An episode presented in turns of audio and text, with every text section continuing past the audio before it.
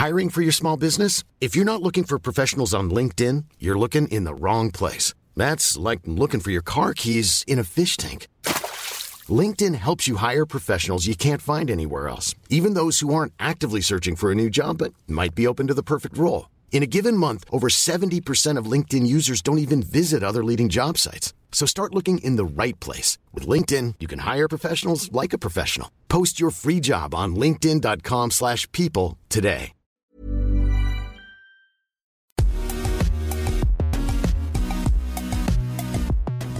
Bonjour à toutes et à tous, bienvenue dans Poulain Rafut. Ravi de vous retrouver pour ce nouveau numéro, c'est le 35e de la saison 6. Et puis je retrouve à mes côtés, bien sûr, Arnaud Bordelais qui rentre de vacances, journaliste milieu olympique. Salut Arnaud Salut Raph, bonjour à toutes, bonjour à tous. Euh, Poulain Rafute, vous le savez, hein, c'est le podcast qui rafute le rugby en long, en large et surtout en travers. Au programme euh, cette semaine, d'abord, comme chaque semaine, c'est Raph qui nous servira son humeur du jour. Ce sera la ruade de Poulain. Et puis, euh, dans une deuxième partie un peu plus grave, nous recevrons ni un joueur, ni un entraîneur, mais un auteur. Ludovic Ninet est un ancien journaliste qui vient d'écrire Chantal, récit d'un féminicide aux éditions Presse de la Cité. Il est ici question de l'affaire Marc Cessillon, vous l'aurez compris, souvenez-vous, hein, c'était le 7 août 2004, l'ancien troisième ligne du 15 de France, 46 sélections, tire 4 balles sur son épouse qui décède. Un drame qui euh, a brisé évidemment une famille et secoué durement le rugby français. Nous allons longuement évoquer euh, ce drame, mais surtout cet ouvrage qui fait une, large place aux vraies victimes, hein, comme le dit euh, Ludovic Ninet, et qui remet en cause notamment l'omerta du rugby qui a régné autour de cette affaire. Enfin, dans la troisième et dernière partie, place au débrief façon euh, Poulain-Rafut.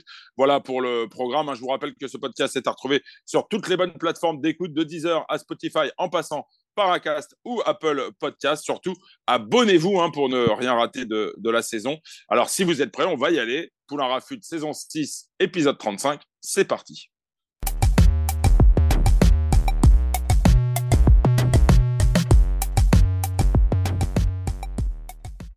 Allez, première partie, la ruade de Poulain. Raph, je crois cette semaine que tu veux nous parler de ces joueurs professionnels qui, en fin de carrière, décident de faire le bonheur de petits clubs amateurs en mettant leur talent à leur service. C'est bien ça? Oui, Arnaud, en discutant avec le directeur général du club de, de Berne, Christopher Touron, un ami de longue date, 25 ans d'amitié, je me suis demandé si les clubs encore amateurs, avec de belles ambitions sportives, n'avaient pas pris le relais de ce qu'étaient les clubs de rugby avant le professionnalisme. On se souvient tous de ces anciens qui avaient un travail en parallèle de leur carrière de rugbyman et en parallèle de leur carrière voilà, qui pouvait, qui pouvait travailler dans les années 80-90 à l'approche du professionnalisme. À l'annonce de la signature par le COBER de Stéphane Armitage, j'ai demandé à mon ami de m'expliquer le rôle de ces clubs qui prennent le relais finalement de la reconversion de certains joueurs en fin de carrière. déjà, ce n'est pas forcément une question d'argent. Les joueurs le savent, il s'agit vraiment d'un projet de vie que les clubs essaient de construire avec les joueurs en prenant en compte leurs attentes et celles de leur famille. Le but est clairement que tout le monde s'y sente bien et qu'un équilibre soit trouvé. Un joueur qui se sent bien dans sa vie, on en a déjà parlé Arnaud, avec ses proches, sera inévitablement dans les meilleures dispositions pour être performant sur le terrain, amateur ou professionnel. Alors je cite Christopher Touron, le recrutement d'un joueur de calibre de Stéphane Armitage s'inscrit clairement dans cette logique. Nous lui avons simplement exposé notre ambition et comment il pouvait s'inscrire dans le projet. Ce serait une grande fierté de le voir porter nos couleurs et il aura un véritable rôle de leader à jouer. Il ne s'agit pas d'une folie. Nos choix sont maîtrisés. En recrutant un tel joueur, cela booste à la fois forcément notre notoriété, notre visibilité sur les réseaux sociaux a explosé, d'où la volonté de l'annoncer rapidement afin de créer une dynamique autour de lui. D'autres joueurs de grande qualité vont aussi rejoindre le COBR, ne l'oublions pas. Avec l'ambition vient le recrutement ciblé autour de ces grands noms pour préparer l'effectif de la saison prochaine.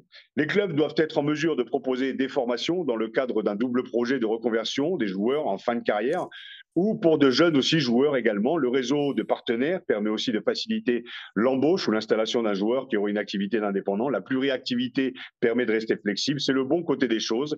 Nous devons rester agile pour bénéficier d'une attractivité relative et trouver les meilleures alternatives selon les profils de joueurs ciblés. C'est un challenge permanent. De nos jours, des joueurs de tout horizon se parlent, beaucoup se connaissent, ils échangent beaucoup au travers des réseaux et les joueurs sont les meilleurs ambassadeurs. Mettre l'humain au cœur du projet semble essentiel pour tout petit pour un projet porteur de sens dans la durée. Le rugby est vecteur d'émotions à vivre ensemble où chaque saison est une aventure. En fin de carrière, le joueur doit être accompagné sur la durée pour se reconvertir au mieux après plus de 15 ans passés à très haut niveau. L'atterrissage peut être compliqué, on le sait. C'est pourquoi il faut prendre, il faut rendre hommage, pardon, à ces petits clubs, à ces clubs amateurs aussi, qui veulent aussi devenir un peu professionnels, qui, moins dans la lumière, accompagnent nos héros dans la vie d'après. Alors merci à Toffer Touron pour ce partage et bonne reconversion à celles et ceux qui vont arrêter en fin d'année.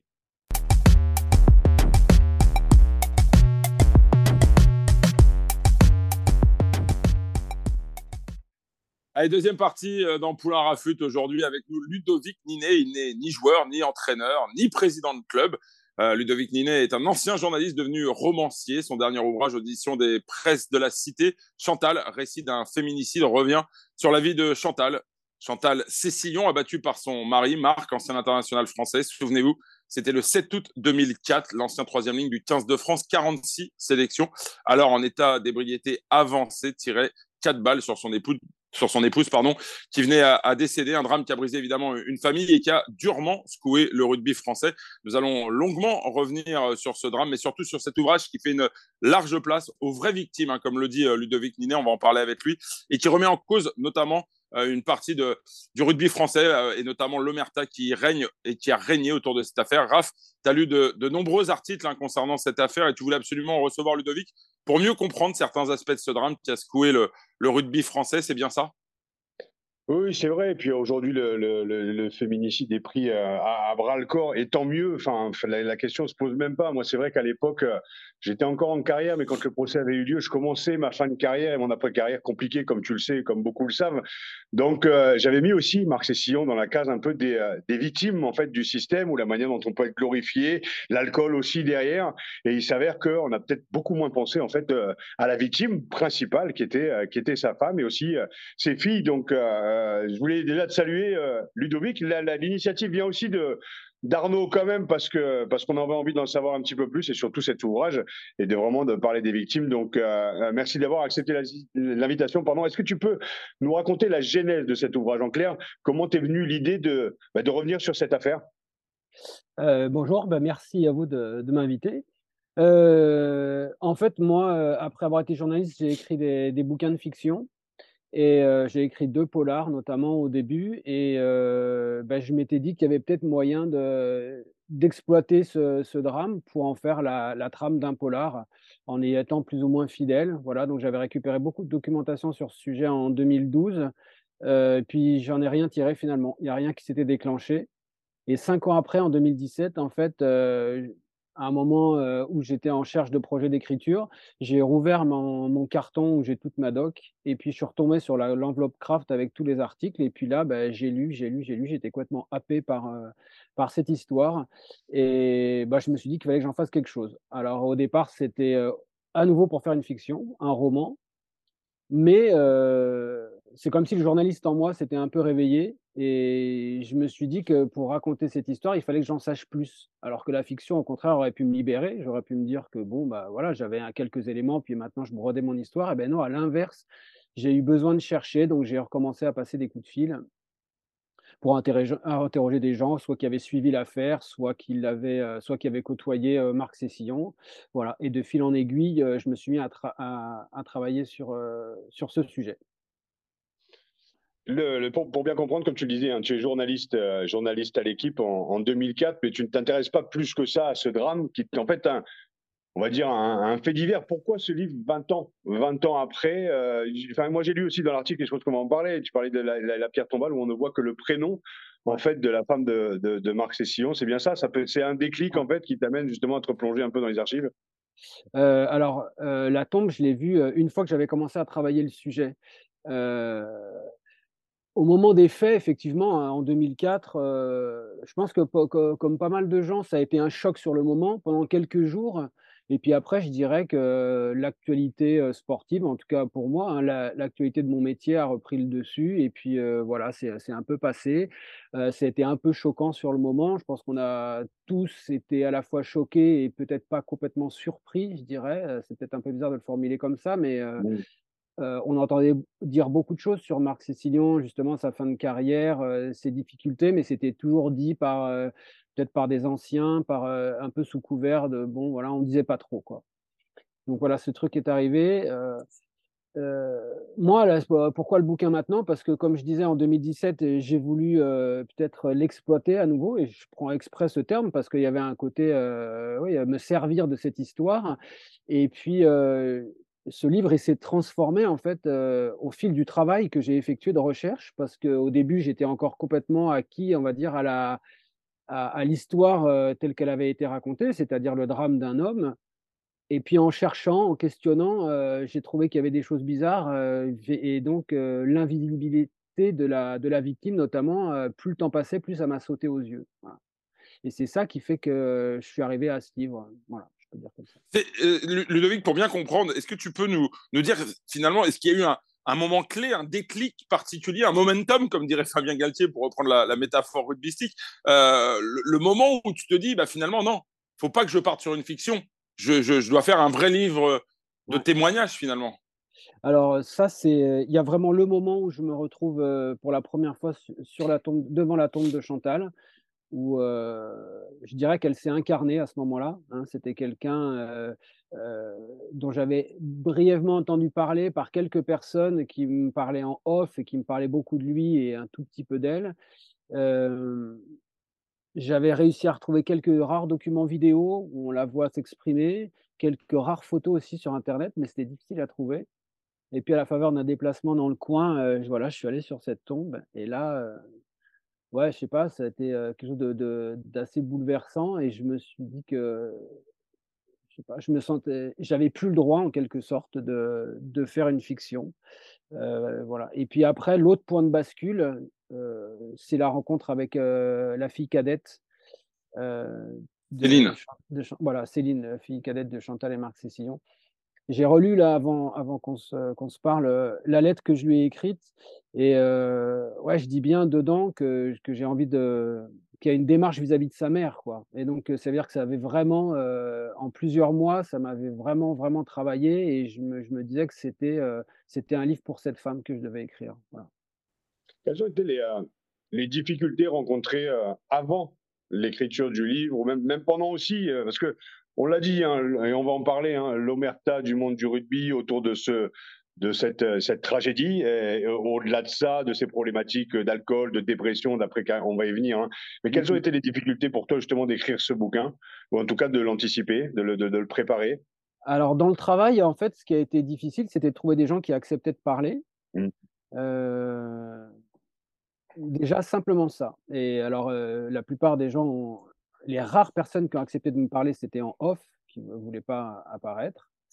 Euh, mais euh, voilà, j'ai sollicité très rapidement la sœur aînée, j'ai sollicité le juge d'instruction, l'avocat donc des parties civiles.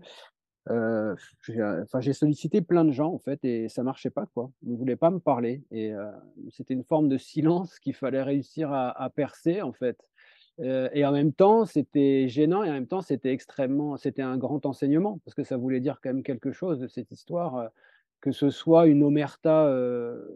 moi, je, serais plus mesuré, je, je, reste vraiment sur l'idée du silence. Quoi. Les gens ne voulaient pas parler de cette histoire. Alors qu'omerta, je vois ça plus comme un, quelque chose vraiment d'organisé. Là, je ne suis pas sûr que ce soit organisé, c'était juste une, une, énorme gêne de parler de cette histoire. Voilà. Et comment tu l'expliques ça, Ludovic? Et juste pour le deuxième aspect de la question, après sur l'écriture, j'ai pas eu trop de soucis d'écriture en fait. Une fois que j'ai eu euh, euh, que Céline euh, m'a parlé et que j'ai eu son témoignage, ça m'a vraiment. Là, j'ai su que je pouvais faire le livre. Alors qu'avant, jusqu'alors, bah, je me disais que j'avais envie de travailler ce truc-là, mais j'y arrivais pas. ça, voilà. Et tout d'un coup, là, il y a eu le, vrai point de bascule pour pouvoir faire le livre et l'écrire, c'est le, le témoignage de Céline. juste, juste, Vas-y, vas-y, Raph, pardon. Non, non, non, non, mais on, sait que tu as rencontré, le, euh, entre autres, la, maman de Chantal, l'ex-femme de Marc Session. Tu as rencontré donc une de ses filles, Céline, on, on en parlait. Est-ce que ça a été à la fois facile de, de les convaincre de témoigner et puis au cours des différents entretiens, entretiens qu'est-ce que qu'est-ce que tu as appris que tu ne savais pas?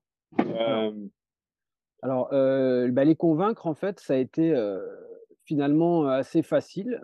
dans le sens où, au moment où je me suis décidé à contacter Céline, bah, c'était le bon moment, j'imagine, pour le faire, je ne sais pas. Et puis j'ai probablement eu des mots qui l'ont touché. Enfin, j'imagine que ma démarche, parce qu'elle m'a, appris après qu'elle avait été sollicitée par d'autres par d'autres journalistes avant et qu'elle avait toujours refusé. Là, je pense que c'était dire que je m'intéressais et à elle et à sa maman et que je voulais sortir sa maman du seul statut de victime, mais voilà qu'elle redevienne cette femme qu'elle avait été, au moins un peu. Je pense que c'est ça qui lui a dit que, ma démarche était authentique. Et puis après, c'est la chance de la rencontre et le fait que cette rencontre se soit, bien passée, quoi. Parce que je pense que ça aurait pu aussi ne pas, matcher. Parfois, ça arrive. Et voilà, donc une fois qu'après je suis rentré dans, la confiance avec elle, c'est elle ensuite qui m'a mis en relation avec sa grand-mère, puis avec la meilleure amie de Chantal. Et là, il y avait une confiance a priori, je dirais, compte tenu de ma démarche, compte tenu de, du propos que je voulais défendre dans le livre, elles étaient, elles étaient de toute façon ouvertes à, enfin, prêtes à s'ouvrir à moi, quoi. Moi, j'aimerais revenir. Il tu, y a un mot que tu emploies, Ludovic. Tu parles d'omerta, mais justement en disant que tu as le sentiment de ne pas être heurté à une omerta, mais plutôt à un, silence gêné. Euh, mmh. comment tu l'expliques, ce, silence gêné de la part notamment de, personnalités euh, issues du, monde du rugby? Alors là, c'est vraiment mon interprétation. Je, me dis, mais c'est quand même aussi ce qui, je pense quand même, ce qui ressort euh, pour en avoir discuté depuis avec des, personnes de la région, c'est qu'il y, a, quand même un poids énorme de cette histoire qui pèse encore là-bas. Et euh, moi, je l'interprète comme les gens, ils se sont sentis peut-être un peu responsables euh, d'avoir, alors pour certains, ça dépend de la, position qu'ils pouvaient avoir par rapport à cette histoire, mais certains qui étaient peut-être très proches et qui ont beaucoup vu et beaucoup laissé faire, peut-être on pourrait dire ça comme ça, ou d'autres qui avaient entendu et puis qui ne se sont pas plus intéressés, que ça.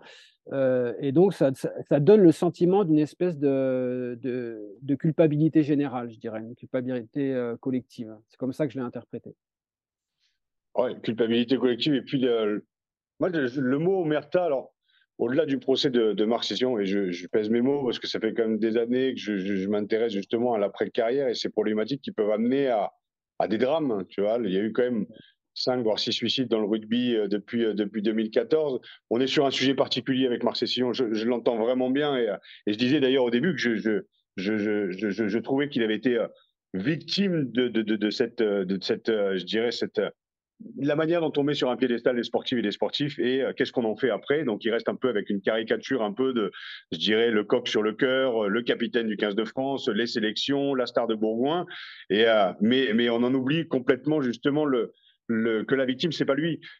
mais cette omerta, elle existe. Elle, elle existe dans le, dans le rugby sur l'aveu de faiblesse, sur le droit à la faiblesse, sur l'alcool, toutes ces problématiques-là. Est-ce que tu as déterré un petit peu tout ça aussi au fil de, de cette, je veux pas dire enquête, mais de, de, de, de, tes recherches euh, pour ce livre. Je sais pas si je suis très clair, tu vois ce que je veux dire. Il y, y a, tout un, il y a beaucoup de silence en fait autour de ces problématiques euh, qui amènent justement ce genre de drame. Bah, disons qu'on pourrait dire que le, le, cas, on va dire, de Marc Cécillon peut être un, et un symbole et un symptôme, on va dire, de, de ce vedettariat qui, qui tourne mal à un moment. Ça, c'est sûr, puisqu'il a été vraiment euh, une, telle idole au niveau local. Il a été un, très grand joueur et un très grand joueur particulièrement à Bourgoin. Euh, et d'ailleurs, euh, je parle dans, le livre de la fabrique du héros. Et donc euh, là-dedans, il, est sûr que il y a une, elle vient de là aussi la responsabilité collective. C'est le mmh. côté où c'est un homme qui, bah oui, est porté au nu. Alors, comment est-ce qu'on garde le recul par rapport à tout ça? Ça, ça c'est très compliqué, évidemment. donc, il y a cette partie-là. Euh, il y a la partie peut-être de l'impunité, où euh, de tout ce qui a été rapporté, c'est que des écarts de conduite, il en a eu un certain nombre, et que s'il a toujours été protégé, ben, on peut peut-être qu'au bout d'un moment, il s'est senti euh, libre de continuer d'agir tel qu'il l'entendait.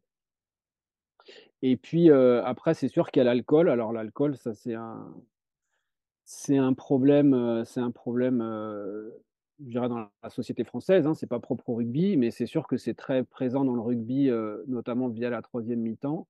Et euh, voilà, on pourrait dire que lui, euh, il englobe un peu toutes ces problématiques-là de manière très exacerbée.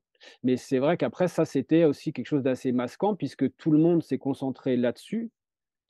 Alors que, et c'est ça que j'ai découvert, moi, en, notamment par les témoignages que j'ai reçus, c'est qu'en fait, la cause du, meurtre, elle n'est pas là-dedans. Ça, c'est tout un contexte qui favorise peut-être un passage à l'acte, en tout cas, c'est très bien expliqué par des, psychiatres que je cite dans le livre, où ils expliquent que dans les cas de, violences conjugales et les violences notamment faites aux femmes, il y a une violence énorme qui est contenue, parce que bah, par quand même la société qui est là, euh, toute la culture qui fait qu'on n'ose pas forcément passer à l'acte, mais la prise d'alcool, la prise de drogue peut justement permettre tout d'un coup l'explosion de cette violence. Et, dans le cas du meurtre de Chantal Cécillon, c'est ce qui s'est produit. Mais, et donc, en fait, c'est ça, moi, que j'ai compris, c'était qu'il y avait les, racines du crime, c'était pas ce, qu'on, ce, qu'on, ce qui avait été présenté lors des procès, elles étaient bien plus anciennes, bien plus profondes, et elles, euh, elles, prenaient dans la, dans la relation euh, toxique, en fait, du, dans, le couple. Mmh. Ah, euh, de vite, le procès de Marc Cécillon s'est tenu. Hein. il a été condamné à 14 ans de, prison. Il, a pu finalement, avec le, jeu des remises de peine, être libéré au bout de sept années d'emprisonnement. Est-ce que tu as cherché à, le rencontrer ou, ou est-ce qu'au contraire, tu as préféré faire fi totalement de, de son cas, entre guillemets hein en fait, ma position, elle a changé au fur et à mesure de mon travail. C'est-à-dire qu'à l'origine, euh, alors je ne l'aurais pas de toute façon contacté d'emblée. Je voulais aussi euh, euh, en, apprendre plus sur l'histoire avant de le faire. Au départ, ce n'était pas exclu. Et puis après, ben, en fait, j'ai écarté cette possibilité parce que pour moi, on va dire, sa version ou la version de la défense ou l'histoire telle qu'elle avait été racontée pour lui ou à travers lui, on la connaissait déjà, elle avait déjà été racontée et au contraire, la version des personnes tout d'un coup dont je portais la voix, bah, c'était celle-là que je voulais porter. Et il n'y avait pas de raison de chercher à, redonner la, la voix de l'autre côté, en fait. Et ça, c'est ce que la littérature m'a permis, c'est-à-dire de prendre un parti pris euh, voilà, que j'assume clairement. Je, porte la voix de personnes dont j'estime qu'elles ont été euh, invisibilisées, euh, écrabouillées. voilà, j'ai trouvé juste de le faire et je me suis contenté de ça. Tu racontes dans différentes interviews que tu as, données depuis la, sortie du livre qu'en te documentant, tu as relu pas mal de, témoignages justement de personnalités du rugby au moment du, procès, des, personnages emblématiques. Et tu disais hein, dans un entretien à, à Midi Olympique paru hier euh, bah, peut-être beaucoup questionné euh, par mmh rapport à ces propos euh, de ces personnalités au cours du procès, où finalement tout le monde semblait prendre plus ou moins la défense de Marc Cécillon alors qu'il venait d'abattre sa femme de, de, 4 balles de 357 Magnum. Oui, ouais, c'est vrai que bah, c'est comment dire, ces, ces, témoignages, ils ont été rapportés dans la presse dès le lendemain de, de l'audience. Hein. Euh, avec plus ou moins d'ironie ou plus ou moins d'interrogation aussi de la part des journalistes. C'est vrai que c'est surprenant. Hein. C'était, euh, bah, pour les citer, hein, c'était notamment Bernard Lapasset, président de la Fédération française de rugby à l'époque, et Serge Blanco, président de la Ligue nationale de rugby. Euh, qui, bah, Lapasset avait été président de la fédération pendant que Marc Session jouait en équipe de France et Serge Blanco avait côtoyé Marc Session en équipe de France. Et c'est vrai qu'ils sont, ils, sont venus le présenter comme, comme quelqu'un d'irréprochable. Enfin, et bon, ces quelques propos déjà peuvent, euh, peuvent questionner parce que même si on peut être attaché à quelqu'un, j'imagine qu'un un acte comme celui-là, euh, ça fait forcément prendre un certain recul, une certaine distance. Et là, euh, il semble qu'il n'y en ait pas eu du tout. Et puis, il suffit de lire ce que je rapporte des propos de Céline, qui, à l'époque, elle, est là, elle les entend raconter que son, que son, que son père est un type formidable, alors qu'on est dans dans une cour d'assises, qu'il y a une, une, femme qui a perdu la vie de manière extrêmement sauvage, et on est en train de raconter que c'était un bon gars, quoi.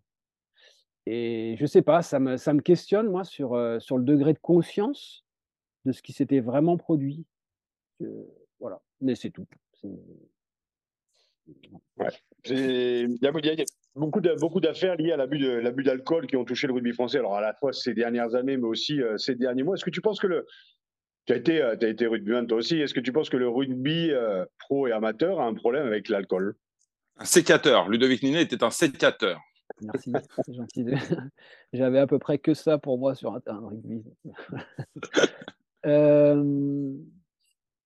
Bah, c'est difficile de, dire le monde du rugby en règle générale. Je pense que, comme je disais tout à l'heure, l'alcool, c'est dans la société française, dans plein d'autres sociétés. Voilà, c'est un peu un cliché de le dire. Mais après, dans le rugby, je, pense que ce que je disais aussi euh, dans le middle, c'est quelle est la limite entre faire une bonne soirée avec de l'alcool qui, désinhibe et qui permet de, fraterniser d'une manière réellement extraordinaire, parce qu'on ne peut pas nier que la troisième mi-temps, dans ces conditions, crée des liens incroyables, et à quel moment ça bascule dans autre chose. Et voilà, après, le rugby, c'est un jeu qui met tellement, un sport qui met tellement en jeu la, virilité. voilà, si ça désinhibe, ça désinhibe jusqu'où la bagarre, bah oui, on en entend quand même beaucoup parler. Donc, est-ce qu'il y a un problème avec l'alcool? Il y a en tout cas un usage de l'alcool qui, dans un certain nombre de situations, déborde. Et je pense, et je ne suis pas le seul à le penser, j'imagine que dans ces cas-là, ça peut devenir problématique. Ouais. Ludovic, une question un peu, euh, euh, on va dire, euh, clashante entre guillemets. c'est évidemment, tu, l'as souligné, tu l'as, tu, en tout cas, tu as effleuré le sujet en disant que, que le rugby français et certaines personnalités avaient peut-être un peu trop couvert les frasques de Marc Cessillon. À la lueur de l'enquête que tu as menée, à la lueur de toutes les recherches, de toutes les personnalités que tu as rencontrées, est-ce que tu as le sentiment que finalement, que le rugby français a une part de responsabilité dans le, dans le meurtre de Chantal Cessillon Alors, je trouve ça difficile de dire le rugby français, mais euh, ce que je disais tout à l'heure, je pense qu'il y a une part de, une part de, une part de son entourage et on pourrait voir des cercles de l'entourage très proche, moins proche, qui, de manière euh, plus ou moins forte, je pense, oui, a une part de responsabilité. À partir du moment où on, euh, où on couvre, voilà, ça, ça peut créer le sentiment d'impunité. mettre quelqu'un sur un piédestal, ben forcément, ça finit par avoir une influence, j'imagine, sur sa psyché. détourner le regard peut-être de, de, choses qu'il ne faudrait pas voir. oui, il y a une forme de responsabilité. Peut-être venir à un procès et, dresser le portrait idyllique de quelqu'un qui vient de faire ce qu'il a fait. Peut-être aussi, c'est une part de responsabilité. Après, je pense que c'est vraiment un contexte qui est très propre à ce qui s'est passé là-bas, euh, aux personnalités aussi qui géraient le club, j'imagine, à l'époque, euh, à l'époque de ses débuts en tout cas. Euh, une ville qui a trouvé tout d'un coup son héros. Peut-être que dans une autre ville où il y aura eu d'autres héros, d'autres grands joueurs ou sur des activités très différentes, là, il se trouve qu'il a vraiment incarné quelque chose dans une ville particulière. Donc, je pense que c'est très propre au contexte. Mais globalement, tu as senti quand même une, une, volonté de protéger finalement euh, euh, l'image, les valeurs du, du, du, rugby français dans cette affaire, en tout cas de minimiser peut-être les responsabilités. Et alors, en fait, il y a eu euh, ce comportement de minimiser. Après, je ne sais pas faire la différence entre est-ce qu'il y a eu une volonté ou est-ce qu'il y a eu juste un, certain degré d'inconscience, je dirais. Après, dans ce qui m'a été rapporté, je pense que la, communauté locale, puisque c'est raconté hein, dans le livre, où, il y a eu une, forme, manipulation, c'est peut-être un peu fort, mais une forme d'emprise un peu sur une des deux filles, sur la fille aînée, sur les procès, pour raconter l'histoire d'une certaine manière, ça c'est sûr. Et, je peux raconter une scène qui m'a été elle-même racontée par, Céline, c'était quand à la fin d'un des procès, Marc Cécilion donc, va repartir en prison, et il y a des gens qui s'approchent des filles en disant allez, allez embrasser votre père, il va partir, après vous allez le louper. Quoi. Et alors il y en a une qui y va, et l'autre, Céline qui m'a parlé, elle dit mais en fait qu'est-ce qu'on est en train de me raconter?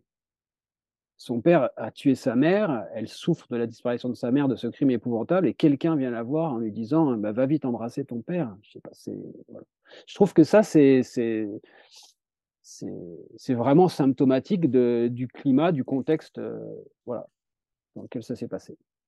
Juste une, dernière question, euh, Ludovic, par rapport justement aux différents témoignages que tu as recueillis. La sœur aînée euh, de Céline, Angélique, n'a pas souhaité te rencontrer? Non, non, non, je lui ai écrit deux fois. Euh, voilà, elle, m'a même jamais répondu. Voilà, je, ne sais pas pourquoi. Après, euh, moi, je trouve que j'ai vraiment j'ai eu une chance incroyable de, tomber sur, euh, sur ces trois personnes qui m'ont qui m'ont livré vraiment et leur peine et avec une, une, authenticité incroyable, quoi, qui m'ont voilà, qui ont, qui ont raconté tout ce qu'elles avaient sur le cœur. Oui, c'est ce que j'ai compris aussi en discutant avec elle, j'ai oublié de le mentionner, c'était qu'il a été raconté beaucoup dans les, dans les journaux, en tout cas, ça c'est vraiment quasi général, qu'il y avait une vraie unité et entre les deux familles et entre les membres des familles et que, que tout le monde se serrait les coudes, en fait, alors que ce que j'ai compris, c'est que ce n'était pas du tout le cas.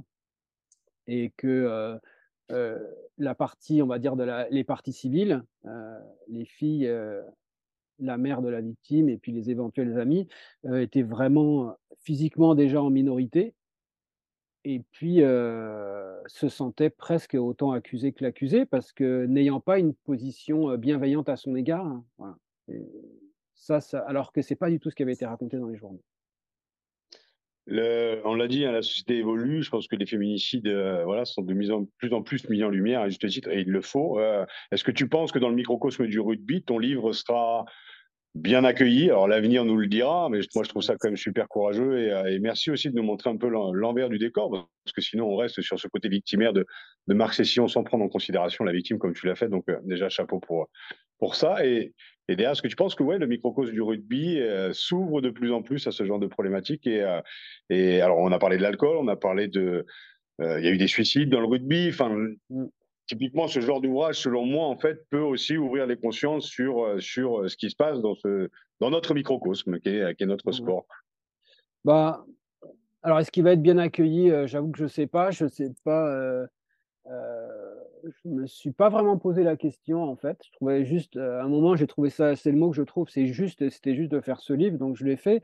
Après, je sais que Pierre Martinet, euh, le président de l'époque de Bourgogne des années 90 et début des années 2000, s'est exprimé dans le Dauphiné. Il a été interrogé sur le sujet et lui, il a dit que, bah oui, en gros, ils avaient commis une erreur, quoi, de ne pas s'intéresser à cette femme. Alors, bah, je trouve ça, enfin, voilà, je trouve ça appréciable, en tout cas, qu'ils reconnaissent euh, une éventuelle erreur de, sa part, quoi. Euh, après, je ne sais pas comment le milieu du rugby est-ce qu'il peut. je pense que ça dépendra complètement des gens, des, des, des individus, quoi parce que c'est vrai que si ça remet si ça expose des, travers par rapport à l'alcool, etc., c'est pas forcément, ce sera pas forcément très bien perçu, je ne sais pas.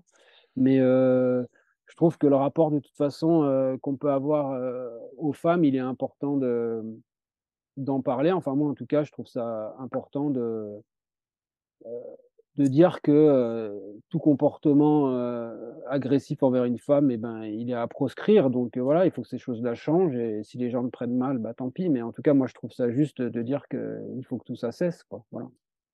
D'ailleurs, Ludovic, pour conclure, on comprend bien que ta volonté n'est pas ici de refaire le procès du rugby ou de, de Marc Cessillon, mais plutôt de, redonner toute leur place, finalement, aux vraies victimes, hein, comme tu le dis. Hein. c'est bien ça? Ouais, c'est ça, c'est ça. Je trouve que c'est vraiment ce que j'ai perçu, en tout cas chez, euh, chez Céline la première, quand on en a parlé, où elle a vraiment dit qu'elle voulait faire ça pour, euh, pour qu'il soit plus que question de lui. C'est comme si euh, il y avait un côté, une personne a été éliminée, mais elle a été éliminée physiquement, elle a été éliminée dans l'histoire, elle avait été éliminée partout. Or, c'était une personne, de ce que j'en ai compris, qui était lumineuse, qui était d'une force incroyable. Je veux dire, cette femme, elle avait, elle avait tenu la baraque au propre comme au figuré pendant tellement d'années, tenu le magasin, et puis ensuite, en même temps qu'elle tenait un magasin, elle a fait une formation pour trouver un autre boulot, pour aller faire sa vie ailleurs, pour partir petit à petit. Euh, voilà, donc j'imagine à quel point pour ces personnes qui étaient proches d'elle, qui avaient peut-être perçu la chose, ou en tout cas sentaient, euh, pour l'une d'entre elles, sa meilleure amie, sentait vraiment que la situation se dégradait, euh, cette fin épouvantable, et puis bah oui, si, on pouvait redonner sa lumière un peu à cette femme, donc moi par mon écriture et ces femmes, elles par leur témoignage, bah, c'était ce qu'il fallait faire. Et, c'est vrai que c'était de rappeler que dans l'histoire, même s'il est jamais heureux dans l'histoire des hommes qu'un homme, un être humain finisse par ôter la vie de quelqu'un, et c'est un drame dans la vie du tueur, il y a aucun, je ne remets pas du tout ça en question, mais le drame, il est quand même autrement plus terrible pour la personne qui perd la vie. Quoi. Merci euh, Ludovic. Euh, je crois que le mot de la fin était, était juste euh, parfait. Je rappelle, hein, Chantal, récit d'un féminicide aux éditions des presses de la Cité, à retrouver évidemment dans, dans toutes les bonnes librairies. Raph, un, dernier mot. On sait que tu es, sensible à tout ce qui touche la reconversion, la précarrière. On, tu le témoignes souvent euh, à propos de, ton parcours un peu chaotique post-rugby. Euh, et on savait que euh, ce sujet te toucherait particulièrement. Le mot de la fin, il est, pour toi, Raph. Ouais, ouais, bah, je ne vais pas m'étaler parce que j'ai appréhendé aussi cette émission parce qu'on est sur un sujet qui est, qui est tellement délicat mais qu'on ne pouvait pas passer sous silence parce que, euh, parce que comme, ouais, comme tu l'as dit, moi, une après-carrière où euh, en fait les coups psychologiques que j'ai pu porter aussi à ma femme euh, sont tout aussi violents que, que, que, des coups physiques et je pense qu'avec l'évolution de la société, les, les cris des femmes qu'on entend aujourd'hui, l'homme doit se remettre en question. Et comme le rugby est quand même sacrément patriarcal, masculin, des couilles, du cœur, cette notion de groupe, cet esprit d'équipe, en fait, nous amène parfois à franchir la ligne blanche et qu'il est important de mettre en lumière euh, euh, nos comportements, les comportements des, des, des, hommes, parce que quand on franchit la ligne blanche, il y a des victimes en face. Donc j'ai une petite pensée aussi pour ma femme, mais je t'avoue qu'hier soir, ça a été délicat pour moi euh, de, de j'en ai parlé à ma femme, et c'est vrai que les après-carrières sont compliquées. Et je pense qu'elles sont d'autant plus compliquées pour les personnes qui accompagnent les sportives et les sportifs sur ces fins de carrière. Donc, euh, je tiens à te remercier, Ludovic, en tout cas pour le livre que moi je vais, je vais lire et qu'il fallait mettre en lumière parce que, parce que voilà, il en va de la responsabilité euh, bah, des journalistes. Et, Arnaud, c'est toi qui l'as proposé ce sujet et, il était important de le faire. Donc, je tiens à te remercier aussi parce que parce qu'on pense beaucoup aux sportifs quand ils se cassent la gueule, mais on pense rarement aux personnes qui sont à côté. Donc, euh, merci beaucoup, Ludovic, en tout cas. Bah, merci à vous, en tout cas. Merci beaucoup. Allez, dernier mot, Chantal, récit d'un féminicide, on l'a dit aux éditions des presses de la Cité, et nous on va enchaîner évidemment avec la troisième partie de Poulain Rafute.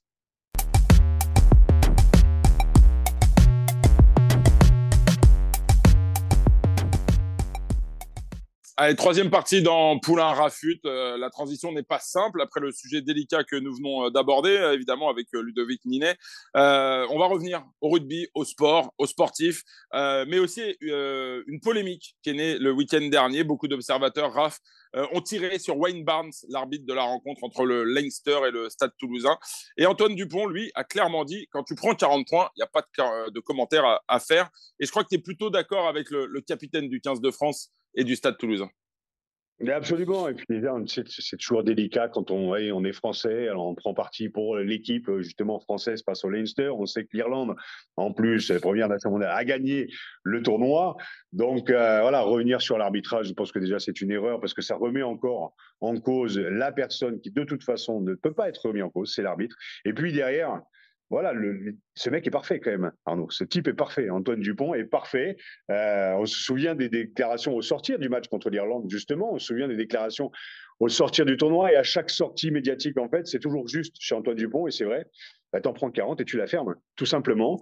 Euh, alors oui, il y a eu deux cartons jaunes. On peut parler de, de, de décisions euh, litigieuse, mais au-delà de ça, voilà, le Leicester, comme l'équipe d'Irlande, souvenons-nous, contre l'équipe de France, avait roulé justement sur le coq. Et eh bien, l'équipe d'Irlande, le Leinster aujourd'hui, voilà, et sera en finale contre La Rochelle, et on va en parler. Toulouse a perdu, et puis ben voilà, chapeau aussi au vaincu, et surtout chapeau au capitaine qui a toujours le mot juste. Et voilà, maintenant, il faut fermer sa gueule et puis se remettre un boulot. C'est un petit peu le message qu'il a fait passer. Ils sont encore en bonne place et je pense qu'ils peuvent faire encore un résultat en top 14. Je leur souhaite en tout cas.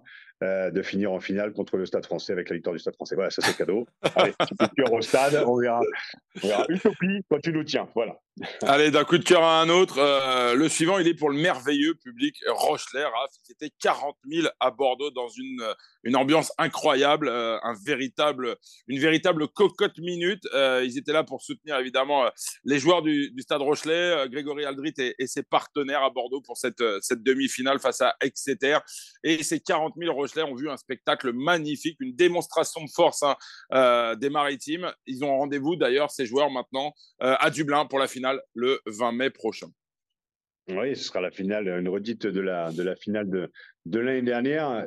Ah, et tu le sais, Arnaud, tu avais vécu ces matchs qu'on avait vécu au Parc des Princes avec le Stade français. Quand le, le, Stade français, on avait rempli 45 000 personnes acquis à la cause du Stade français.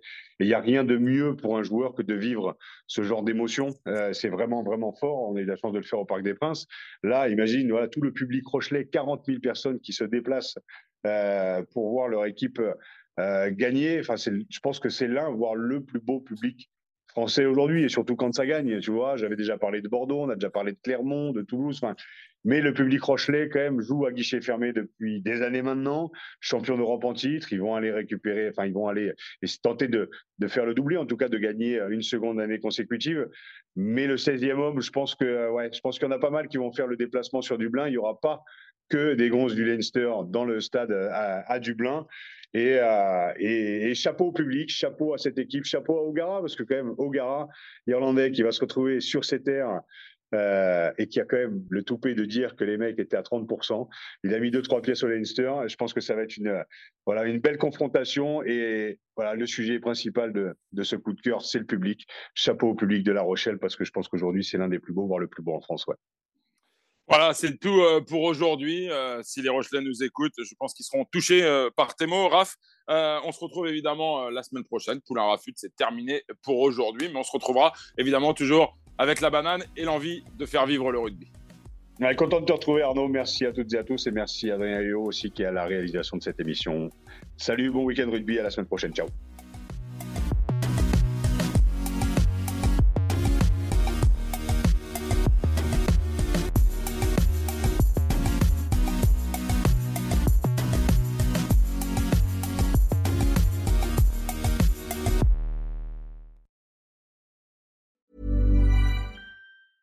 Planning for your next trip? Elevate your travel style with Quince. Quince has all the jet setting essentials you'll want for your next getaway, like European linen, premium luggage options, buttery soft Italian leather bags, and so much more. And is all priced at 50 to 80% less than similar brands. Plus, Quince only works with factories that use safe and ethical manufacturing practices. Pack your bags with high-quality essentials you'll be wearing for vacations to come with Quince. Go to quince.com slash pack for free shipping and 365-day returns.